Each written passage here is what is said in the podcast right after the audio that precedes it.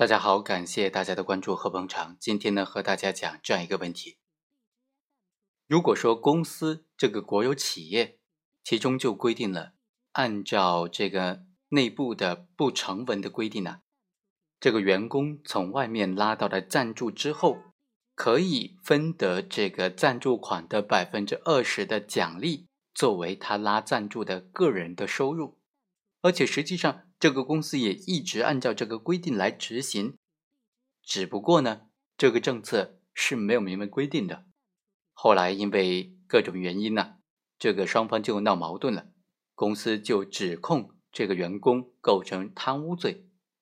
那么这样的指控成不成立呢？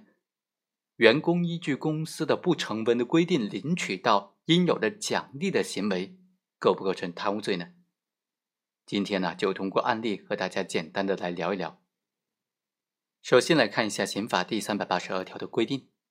什么是贪污罪呢？指的是国家工作人员利用职务上的便利，侵吞、窃取、骗取，或者以其他手段非法占有公共财物的，是贪污罪。受国家机关、国有公司、企业事业单位、人民团体委托管理经营国有财产的人员，利用职务上的便利。侵吞、窃取、骗取，或者以其他手段非法占有国有财产的，也以贪污罪来论处。我们来看看这个案件，这个案件究竟构不构成贪污罪呢？检察院就认为，黄某在担任这个旅游公司的管理干部的期间，利用他主管这个世界杯啦啦队的职务便利，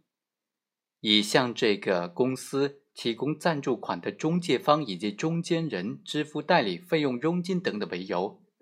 并以支付这个活动退款、世界杯机票款等等各种名义，从公司支取了公款，总共是两百六十七万元，将这个款项转入到了他的个人的账户、个人的公司，其中两百六十万元最终被他据为己有了。检察院就认为他的行为已经构成了贪污罪。他自己就辩称说，所有的这些钱款都是他拉来的赞助所提取的佣金，不构成贪污罪。他的辩护人也提出啊，首先，中体旅游的这个公司的有关文件明确的规定说，按照赞助费百分之二十到百分之二十五的奖励作为这个拉赞助的个人的奖励，而且实际上公司一直按照这个奖励来执行的。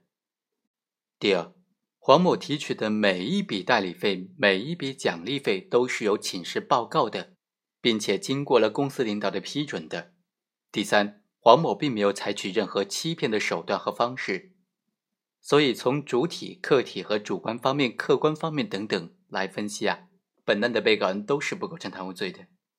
检察机关又提交了很多证据来证明这个公司。存不存在这种支付百分之二十五代理费佣金的情形呢？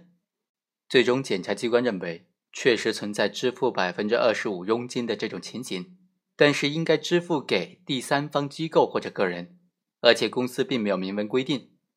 部门或者个人本身作为公司员工，对公司的发展有贡献的话，公司会在年终奖的时候，根据目标管理责任书进行内部的奖励。黄某提交的请示报告当中提出的这个百分之二十五的费用，写明的是给对方经办人的，而不应该由他自己来独吞的。对此呢，辩护人也提交了证据，提交了付某、张某的证言，来证明这个中体公司啊，他为了拉得更多的赞助费，内部是实际上存在这样的规定的，规定说拉赞助费的这个个人可以提取到赞助费百分之二十五的中介费。由经办人自行处理，这两个人就分别提交了证言，还提交了这个中体公司他的总经理签名的会议纪要复印件。公诉机关又认为，辩护人提交的证人证言以及会议纪要的复印件的真实性是存疑的，工作记录本仅仅是他个人的记录，证明力也是不足的，不能够证明本案的案件事实。最终，法院认为，本案的争议焦点在于。黄某支取的这两百六十七点八万元的款项是否合理呢？有没有合理的事由呢？有没有合法的事由呢？也就是这个旅游公司允不允许公司内部的员工按照拉赞助费的百分之二十五来提取作为这个拉赞助费个人的奖励呢？法院认为啊，公诉机关提供的证人证言以及相应的书证，证明了这个旅游公司不允许内部员工提取赞助费的佣金，而辩方提供的证据却又证明公司确实存在这样的为拉赞助费的个人提供奖励的规定。公诉机关虽然对辩方的证据的真实性和证明力提出了不同的意见，但是公诉机关也没有提出客观的证据来证明这个旅游公司关于赞助费代理给付的这种具体的相关明确规定。在这种情况之下，很显然是不能够推翻辩方的观点的。所以，起诉书指控黄某以支付代理费佣金为由，以这个世界杯退款为由等等，将相应的款项。据为己有构成偷罪的这个事实啊是不清楚的，证据是不足的。当然，这里必须和大家再解释一下：作为公司员工，为了支取相关的费用啊，肯定是要有名目的，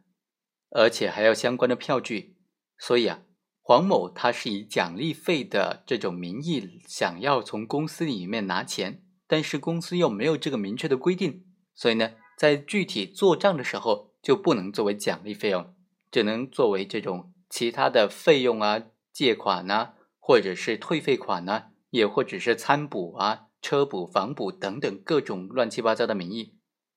这就是引发本案的最大的隐患根源之一。因为按照这个账面上的规定呢，很显然这个黄某他为了支取这笔钱弄虚作假了。后来闹掰之后，这个公司就可以指控这个黄某个人构成贪污罪了。加之黄某在使用款项的时候的弄虚作假很容易证实，所以就存在这种被指控为贪污犯罪的很大的隐患。好，以上就是本期的全部内容，我们下期再会。